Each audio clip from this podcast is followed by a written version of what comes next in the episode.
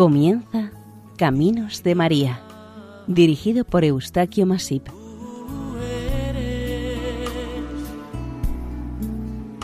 entre todas las mujeres. Sean bienvenidos a Caminos de María, un programa realizado por el equipo de Radio María Nuestra Señora del Lledó de Castellón. Les ofrecemos hoy el capítulo dedicado a Nuestra Señora de la Ternura, que comprende la advocación Virgen de Vladimir y Virgen de Minsk.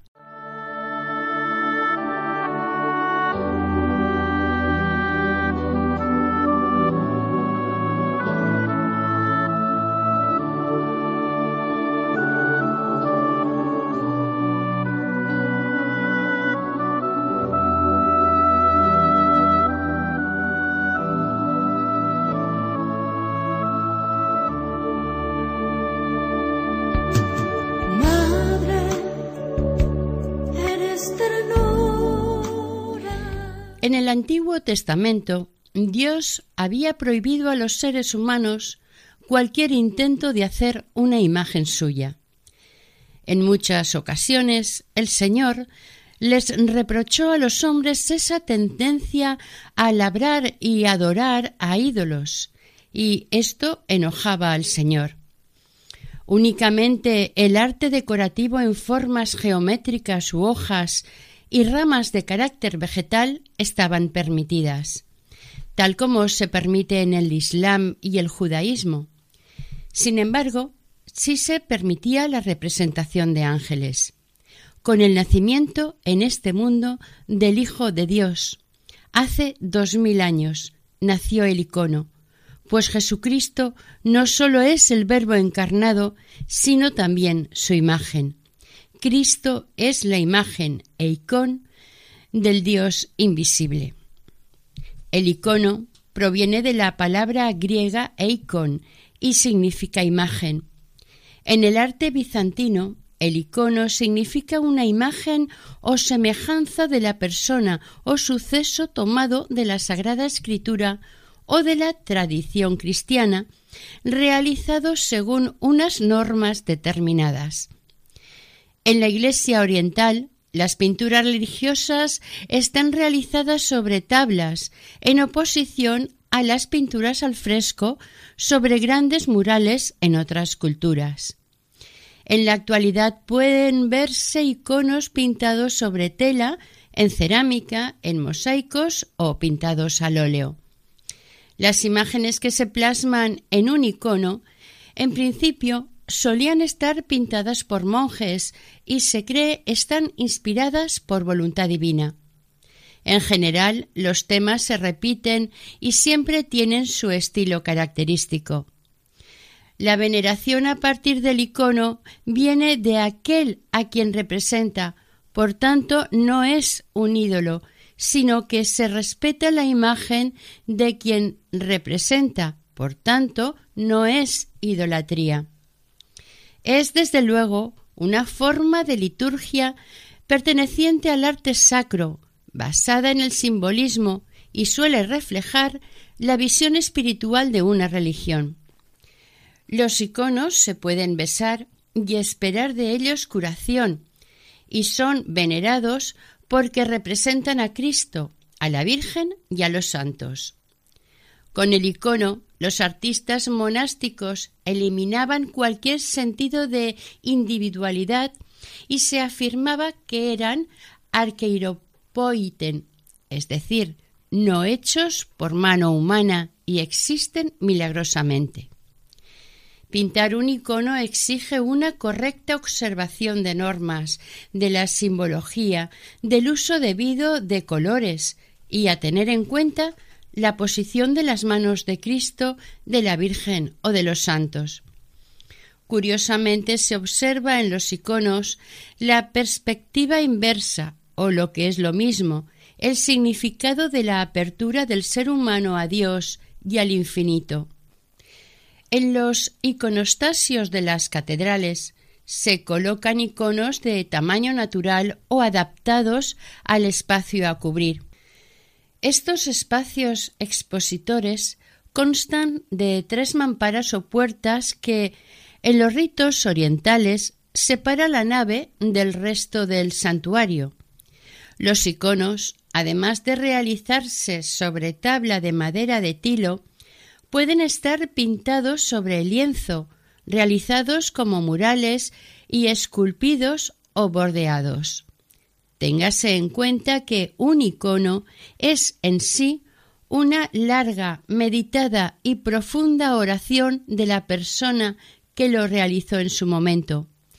Lleva en sí mismo una intensidad espiritual y afecto que nos invita a contemplarlo y estudiarlo de manera reflexiva y abierta. Cabe recordar que en los antiguos griegos existía la costumbre religiosa de pintar iconos. Los iconos más venerados y famosos son los llamados milagrosos, a los que se les atribuyen poderes extraordinarios de curación o de logro de una victoria bélica. Son muy visitados por los fieles y por los extranjeros que visitan el país. Algunos de estos iconos milagrosos se conservan en museos, lo que entristece a los creyentes, porque para ellos un icono no es nunca un simple cuadro u objeto. La diferencia entre el icono y una pintura de tipo religioso está en que el icono es siempre un objeto sagrado y tiene una fuerza particular entre los fieles creyentes, sobre todo es aconsejado para la meditación, la oración y la reflexión. Los iconos antiguos tienen realmente su valor histórico y artístico, pero además muchos de ellos son obras maestras reconocidas universalmente. Al ser objetos sagrados, se considera que, mm, de alguna manera, esta imagen evoca y hace presente a quien representa. Son una creación hecha con dedicación y esmero y tienen en sí un significado más profundo, más espiritual. Es inimaginable un templo ortodoxo sin iconos en sus paredes o altares, e inclusive es muy frecuente su presencia instructiva y piadosa en las casas de los creyentes. Antiguamente en los hogares rusos existía el llamado Rincón Rojo, un lugar orientado hacia el oeste en el que se instalaban los iconos particulares para la oración en casa. Era frecuente que en las familias se tuvieran antiguos y valiosos iconos familiares que tradicionalmente se pasaban de generación en generación. En los siglos VII y VIII surgió, en el Imperio bizantino, una doctrina que, reconociendo la legitimidad del culto a Cristo, a la Virgen o a los santos, prohibía, por ser idolatría, sus representaciones en imágenes y la veneración que a ellas se tributaba. La iconoclasia o destrucción de iconos la proclamó el emperador León III el Isáurico en el año 730. La ortodoxia religiosa fue objeto de una verdadera persecución. La emperatriz Irene preparó el terreno para el restablecimiento de la doctrina ortodoxa y en el séptimo concilio ecuménico segundo de Nicea solucionó el problema proclamando la legitimidad del culto a las imágenes e iconos, no por ellas mismas, sino por quien representaba.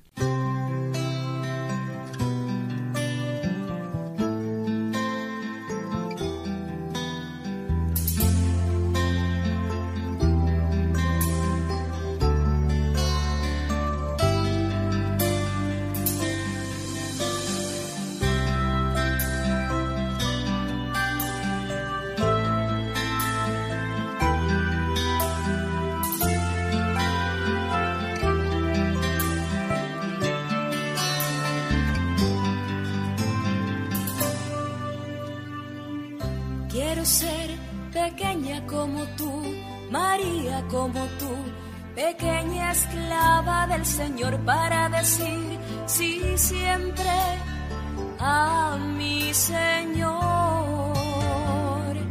Quiero orar como tú, María como tú, orar con el corazón para estar siempre en la presencia de mi Señor.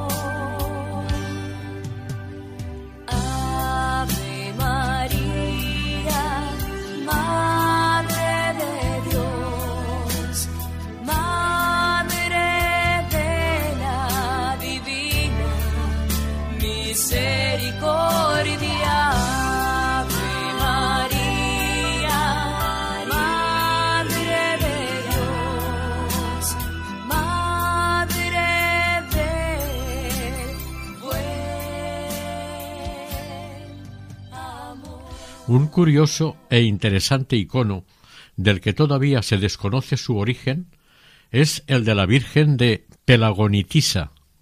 Hasta ahora se ha supuesto originario de una región comprendida entre Macedonia y Epiro, llamada Pelagonia, y su actual capital es Bitola. Este país ha sido históricamente pretendido por Serbia y Bizancio, pero cayó en manos de los turcos que lo sometieron, saquearon y humillaron, intentando eliminar el cristianismo entre sus pobladores e implantar la religión musulmana.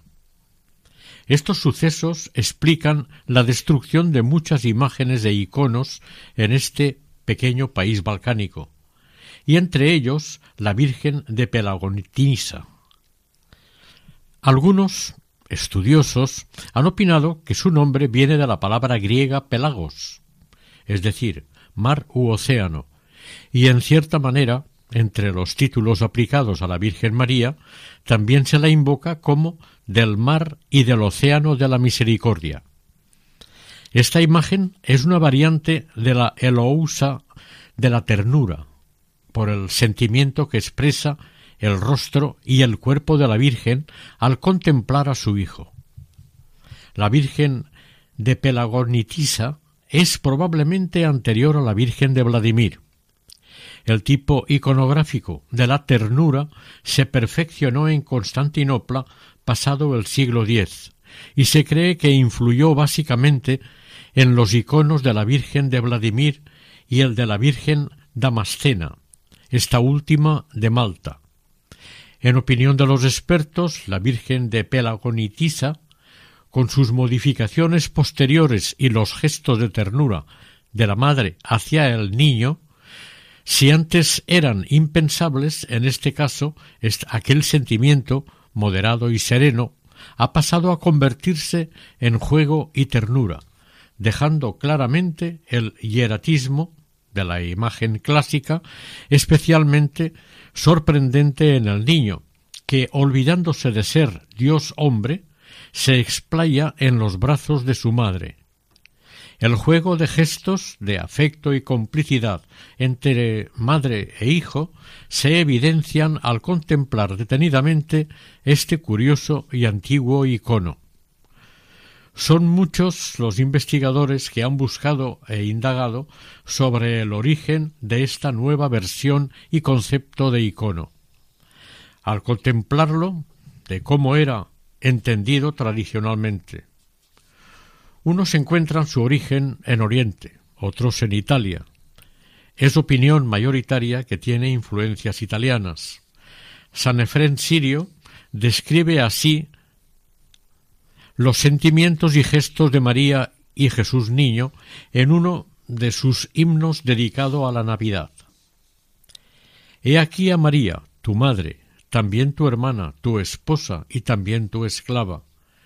Inclinada te ha alumbrado y sin postura te acaricia, te aprieta al pecho y te abraza.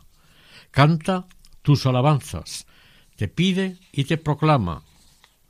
Luego te alacta, toma tu leche, te aprieta al pecho y te abraza, te canta la nana y te sonríe a ti, niño.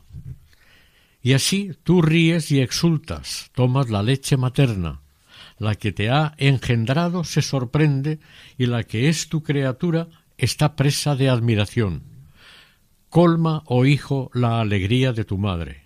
Gloria a ti. Como a uno de los primeros pintores de iconos se ha considerado siempre a San Lucas. Son muchos los cuadros que se le han atribuido a este santo evangelista. Según una piadosa tradición, al principio del cristianismo realizó un retrato de Nuestra Señora cuando ella aún vivía. La iconografía religiosa se difundió fácil y rápidamente por el Oriente Europeo y Medio Oriente. Los lugares de culto eran terreno abonado para iniciar e incrementar la fe por esto, los iconos. Dieron un gran impulso al pueblo creyente por poder tener la presencia, por lo menos en las iglesias, de imágenes que estimularan el culto. Realmente esta tradición iconográfica se hizo muy popular y estimada entre los creyentes en el imperio bizantino. Con la conversión de Rusia, al inicio del segundo milenio, el monje Alipi del monasterio de las cuevas de Kiev, fallecido en 1114, fue el primer importante iconógrafo ruso.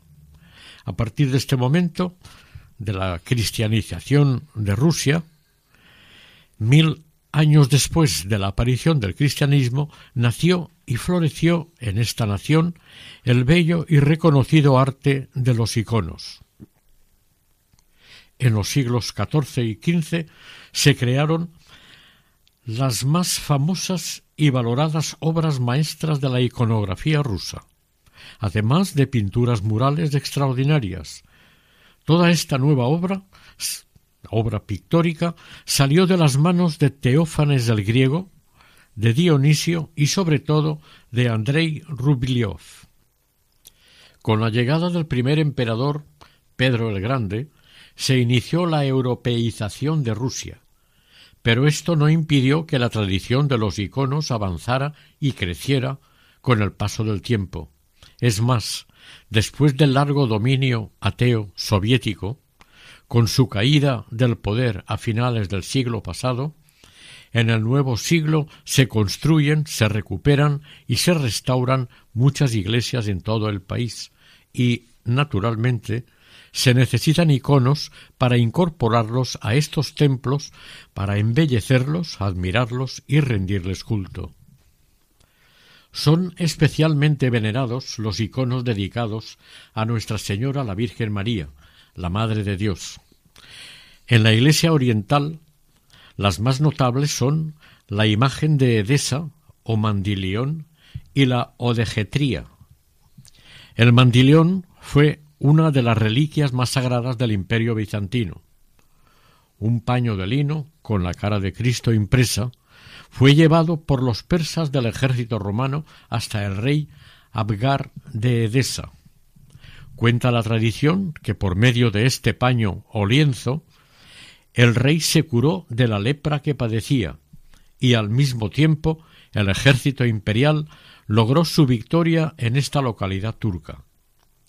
En cuanto a la ojedetría, la que demuestra el camino, ésta nos presenta a la Virgen María sosteniendo a su Hijo, el niño Jesús, en sus brazos, al tiempo que lo señala con su mano para indicar a los fieles que la verdad se encuentra en él. El niño Dios sostiene en su mano un pergamino que contiene las sagradas escrituras, especialmente el Evangelio de San Juan, donde se menciona la frase Yo soy el camino, la verdad y la vida.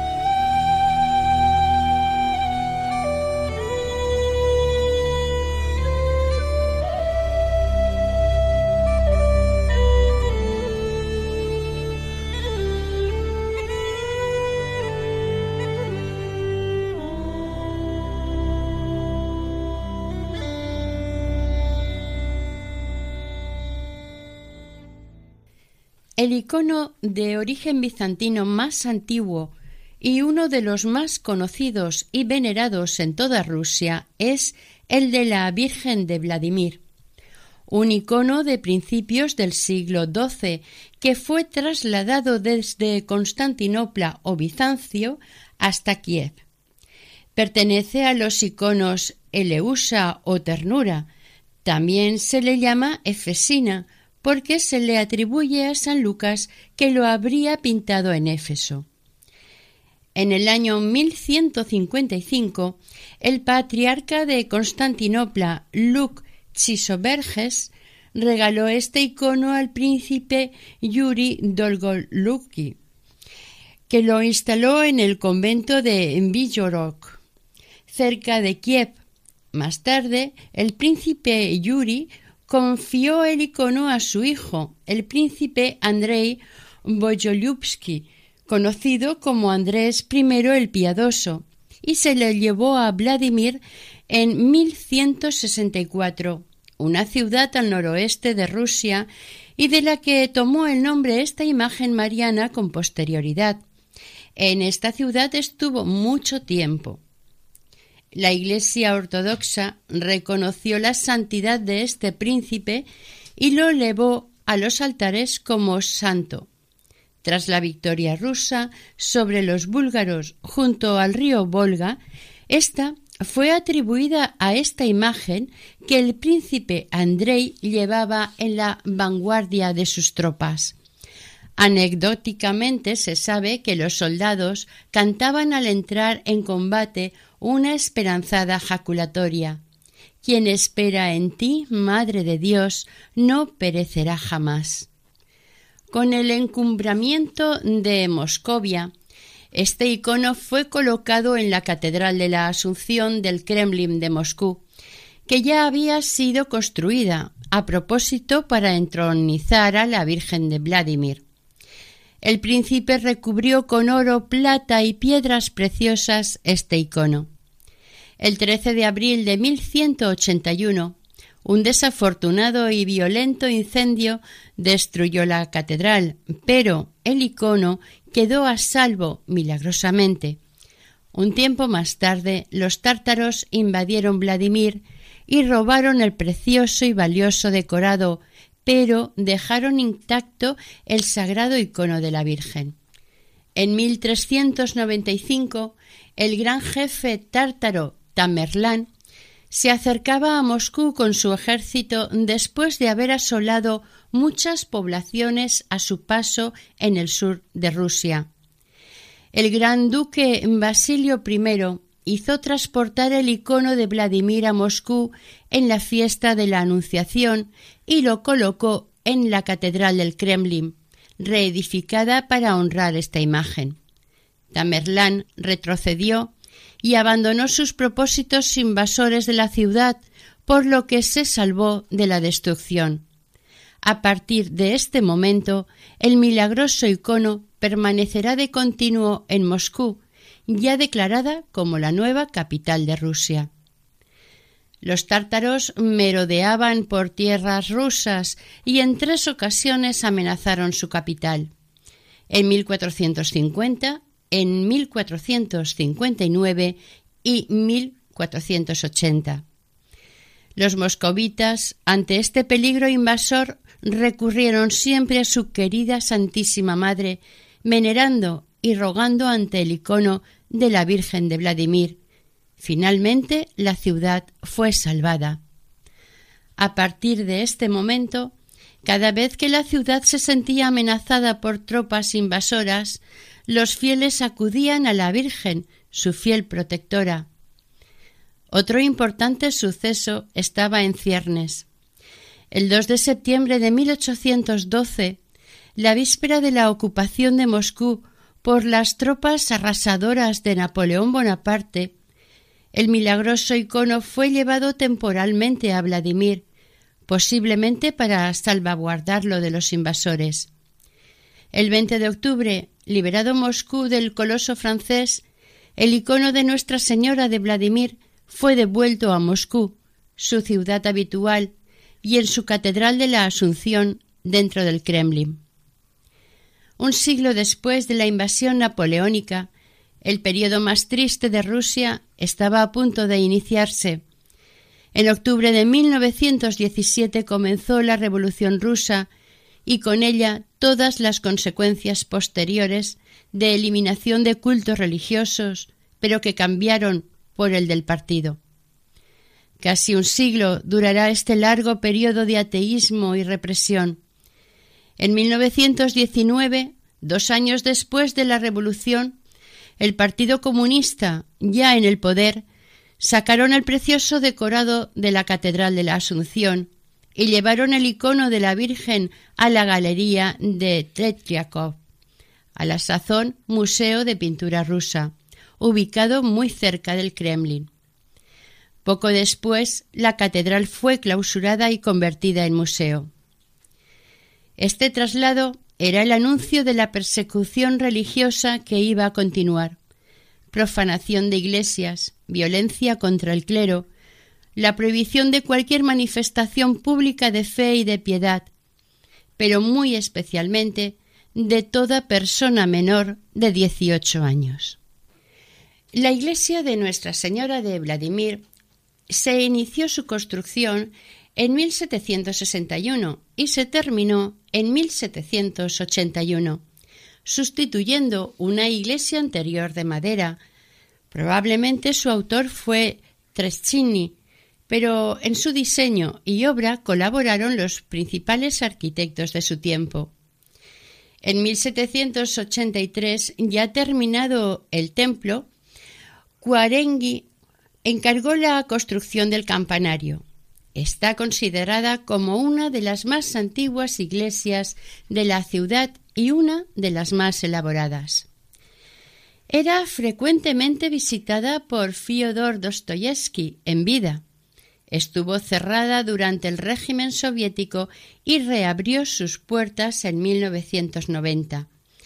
Desde este momento está abierta al culto. Es una de las iglesias más activas de Moscú. En su interior se conservan numerosos iconos y entre ellos destaca el venerado icono de la Virgen de Vladimir.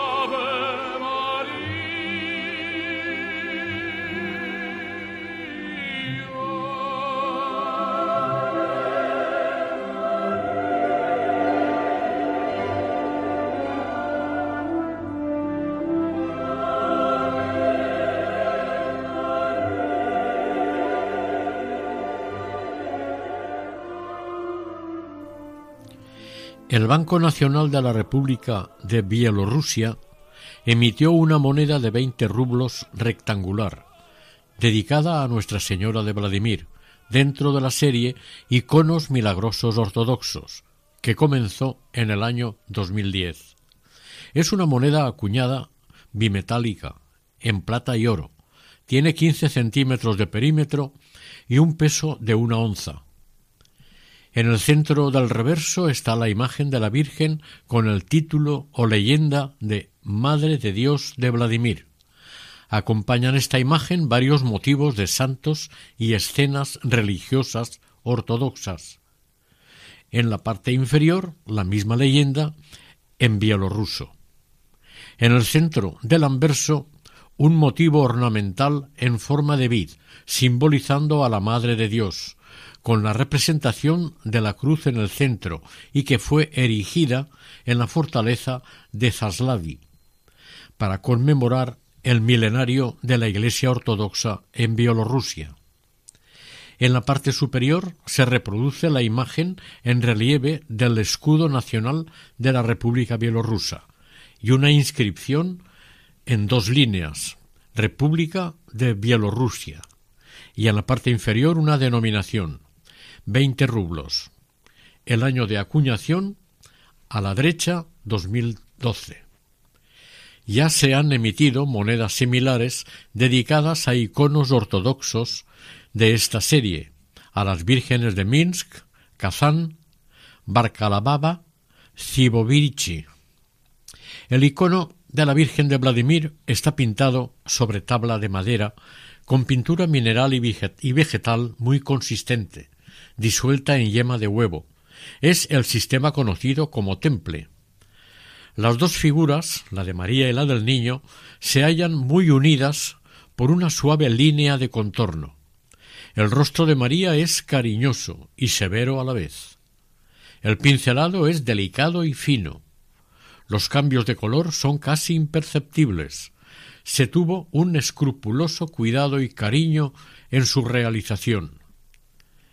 En la cara de la Virgen destacan sus grandes y expresivos ojos llenos de una profunda pena e inmensa angustia por el destino implacable de su Hijo. Dirige su mirada hacia el cristiano que contempla el icono para que descubra la historia de todos los pueblos y tiempos unidos al sacrificio de su Hijo. La boca y las orejas pequeñas, significa que está sumida en la contemplación.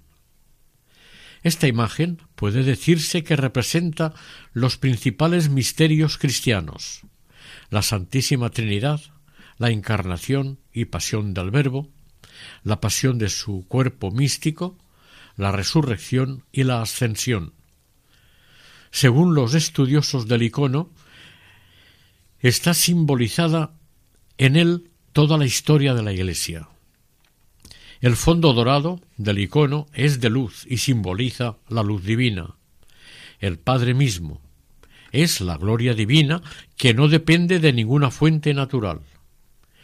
El Hijo de Dios, Jesucristo, está en brazos de su madre.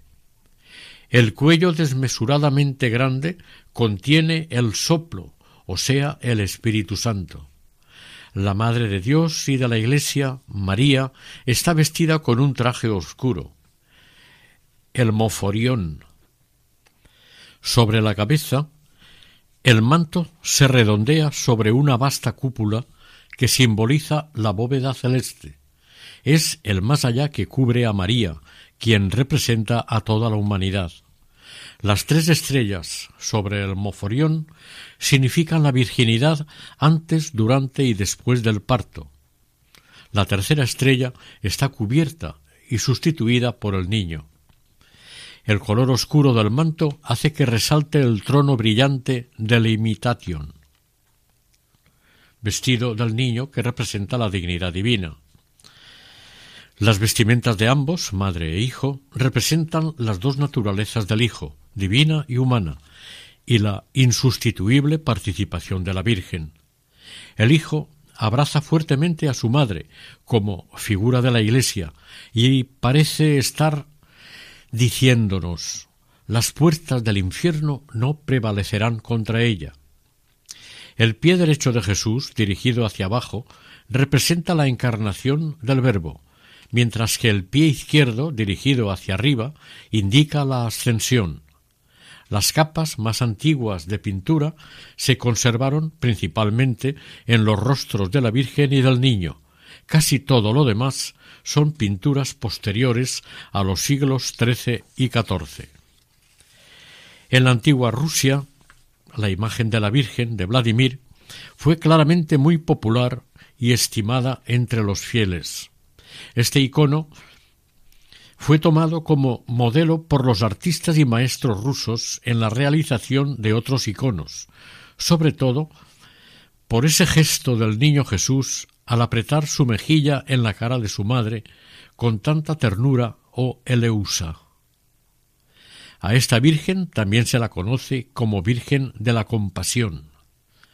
La Virgen de Vladimir, tan querida y venerada en Rusia, acabaron dándole el sobrenombre de Madre de Rusia, y ante ella, como protectora del país, fueron coronados los zares y consagrados los patriarcas ortodoxos rusos. El recordado y estimado Santo Padre Juan XXIII, durante su pontificado, proclamó a Nuestra Señora de Vladimir patrona de la unidad de las iglesias.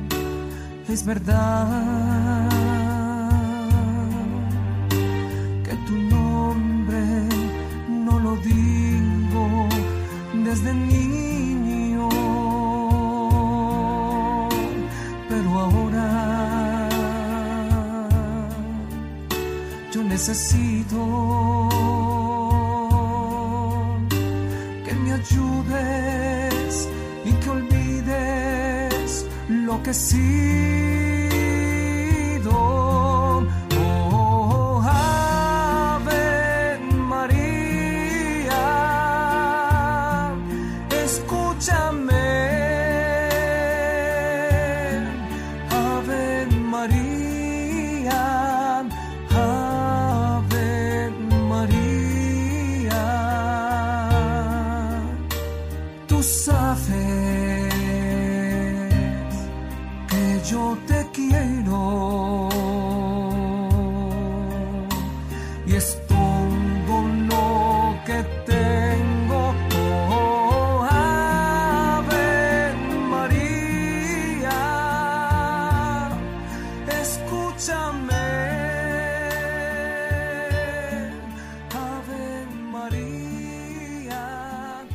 Seguidamente tratamos Nuestra Señora de Minsk, que es en realidad la misma advocación, pero en la ciudad de Minsk. Bielorrusia es un país al sudoeste de Rusia. El territorio que ocupa actualmente era conocido por los romanos como Alba Rutenia. Fue ocupado por eslavos y varegos que dependieron prácticamente de Rusia. Más tarde fue conocido como Rutenia Blanca y el siglo pasado como Rusia Blanca. Por el Tratado de Riga en 1919 quedó conformada como República Socialista Soviética. En 1939 quedó integrada en la Unión Soviética. Cuando el 8 de diciembre de 1991 se deshace la Unión Soviética, Bielorrusia entra a formar parte de la Comunidad de Estados Independientes. y con las elecciones presidenciales del 10 de julio de 1990 queda convertida en el Estado independiente de Bielorrusia. Este país de más de 10 millones de habitantes no tiene una religión oficial y permite la libertad de cultos. La mayoría de sus habitantes pertenecen a la Iglesia Ortodoxa rusa. Los católicos, al oeste del país, son la segunda religión, pero muy por detrás del culto ortodoxo. También existen protestantes, judíos y fieles de otras religiones. La capital de Bielorrusia es Minsk, una ciudad de unos dos millones de habitantes situada en el centro geográfico del país. Cada 26 de agosto se celebra la fiesta dedicada a la Virgen María con el icono de Minsk, de la Santísima Teotocos, Madre de Dios. Este icono, originario de Kersoneso, en Crimea, a finales del siglo X, fue trasladado a Kiev por el santo príncipe Vladimir e instalado en la iglesia de la Asunción, también venerada y con el nombre de Designatia. Menli y Gray, el can crimeo, en 1482 se apoderó de Kiev, saqueó la ciudad y luego la quemó. Según dice una leyenda, el guerrero tártaro le robó al icono el oklat, un sobrepuesto de metal precioso con adornos preciosos, y el icono lo tiró al río Dnieper. Tiempo después, la santa imagen apareció milagrosamente en la orilla del río Vislok, cerca de las murallas de Minsk. La encontraron envuelta entre una espléndida luz. Según la secular tradición, esta imagen fue realizada por el evangelista San Lucas, al igual que otras muchas veneradas en el orbe cristiano. En solemne procesión, el icono con su imagen lo trasladaron a la iglesia de la Natividad de la Virgen María en el castillo de los príncipes de Minsk. Algunos de los forasteros refugiados procedentes de Kiev testificaron reconocer la imagen que ya conocían de su ciudad de origen. Estos hechos ocurrieron el 13 de agosto de 1500 según el calendario viejo. Es por esto que la fiesta de este icono fue establecida en esta fecha y que equivale al 26 de agosto del calendario actual. Las tropas de Menli y Girey en 1505 asediaron la ciudad de Minsk, la incendiaron y capturaron y vendieron a miles de habitantes e incluso pudieron ocupar el castillo. Se dice y se cree que los defensores de la fortaleza estaban bajo la protección del icono de Nuestra Santísima Señora. Un año después, los defensores de la ciudad participaron en la batalla de Klest, a unos 140 kilómetros de Minsk. En esta batalla, las tropas tártaras fueron derrotadas. En el año 1591 le fue otorgado a la ciudad de Minsk el escudo de armas de la misma, en el que figura la imagen de la Virgen María rodeada de ángeles sobre un fondo de cielo azul. En la actualidad, el icono de la Virgen se encuentra en la Catedral del Espíritu Santo del centro de Minsk.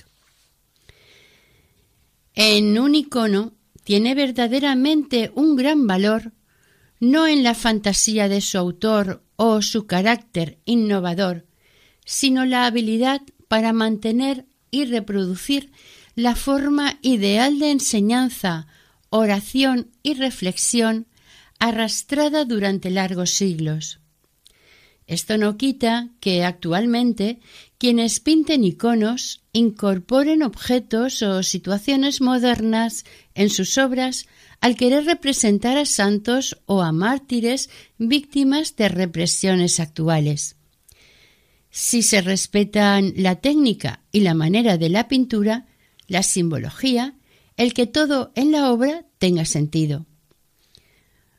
Antiguamente, todos estos principios y mensajes los entendía e interpretaba la gente que los contemplaba. Hoy en día resultaría difícil esta comprensión por el desinterés y quizás la falta de fe.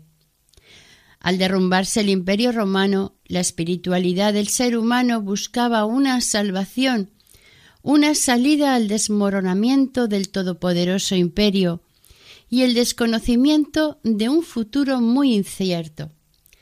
La aparición del cristianismo con la predicación del Evangelio abrió las mentes y los corazones para que, al menos, se formaran agrupaciones cristianas en la clandestinidad.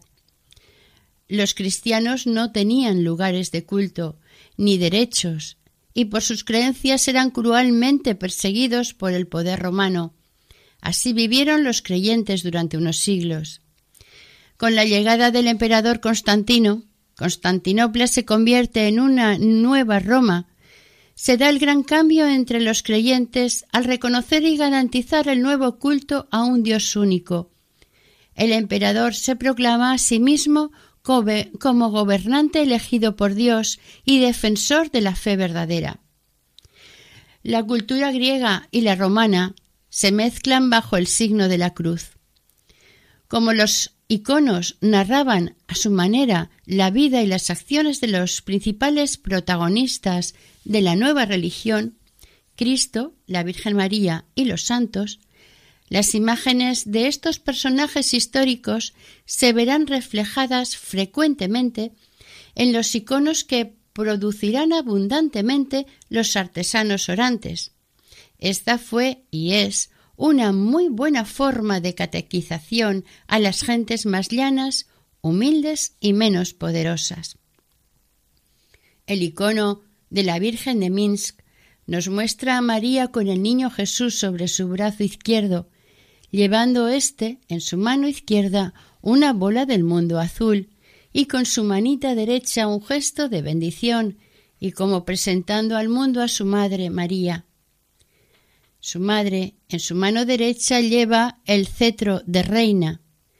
Llama la atención en este icono el vivo colorido de las pinturas, la mirada serena y perdida de las dos imágenes dirigida hacia quienes las contemplan y el detalle de las tres estrellas sobre María, en la frente y en ambos hombros de Nuestra Señora, que parecen iluminar al niño Jesús.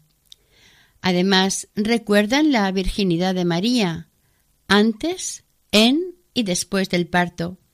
En este caso, las tres estrellas están descubiertas.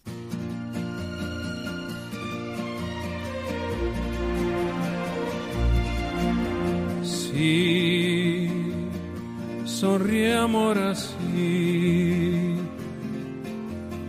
Y pon tu mirada en mí.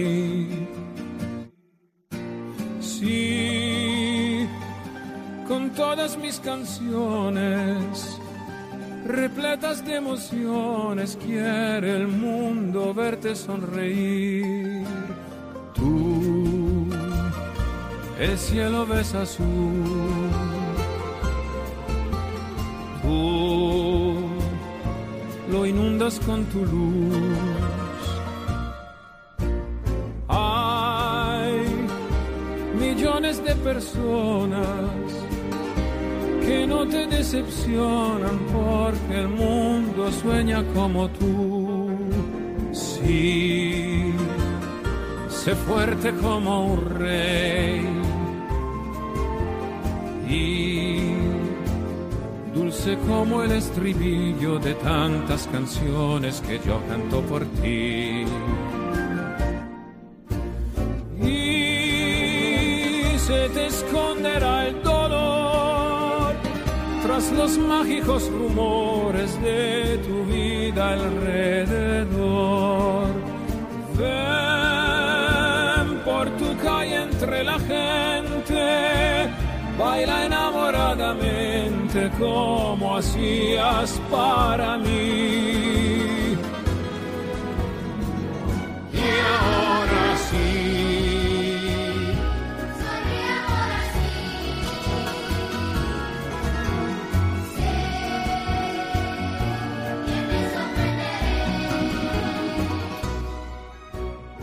Oración. Santa María de la Ternura de Vladimir y de Minsk. Qué iluminada mano pintó para nosotros tan tierno afecto a tu Hijo y al resto de la humanidad. Tu protección y amparo pedimos para que nos permitas seguir las enseñanzas y palabra de tu Hijo, practicándolas con nuestros hermanos. Intercedes, Señora, ante el Padre, dador de toda gracia, por los méritos de Jesucristo nuestro Señor, que con el Padre y el Espíritu Santo vive eternamente en el cielo. Así sea.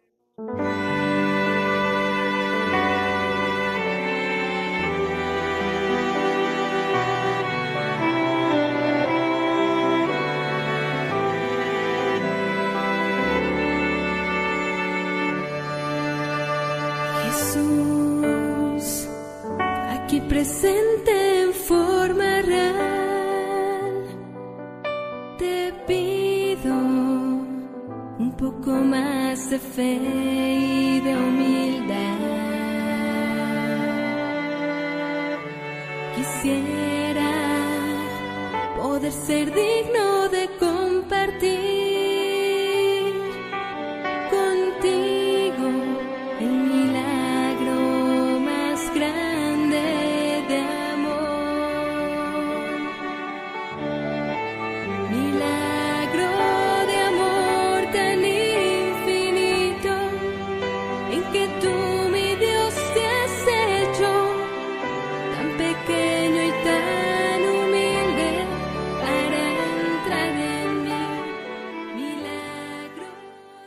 Finaliza aquí el capítulo dedicado a Nuestra Señora de la Ternura, que comprende la advocación Virgen de Vladimir y Virgen de Minsk. El equipo de Radio María en Castellón Nuestra Señora del Lledó se despide deseando que el Señor y la Virgen nos bendigan.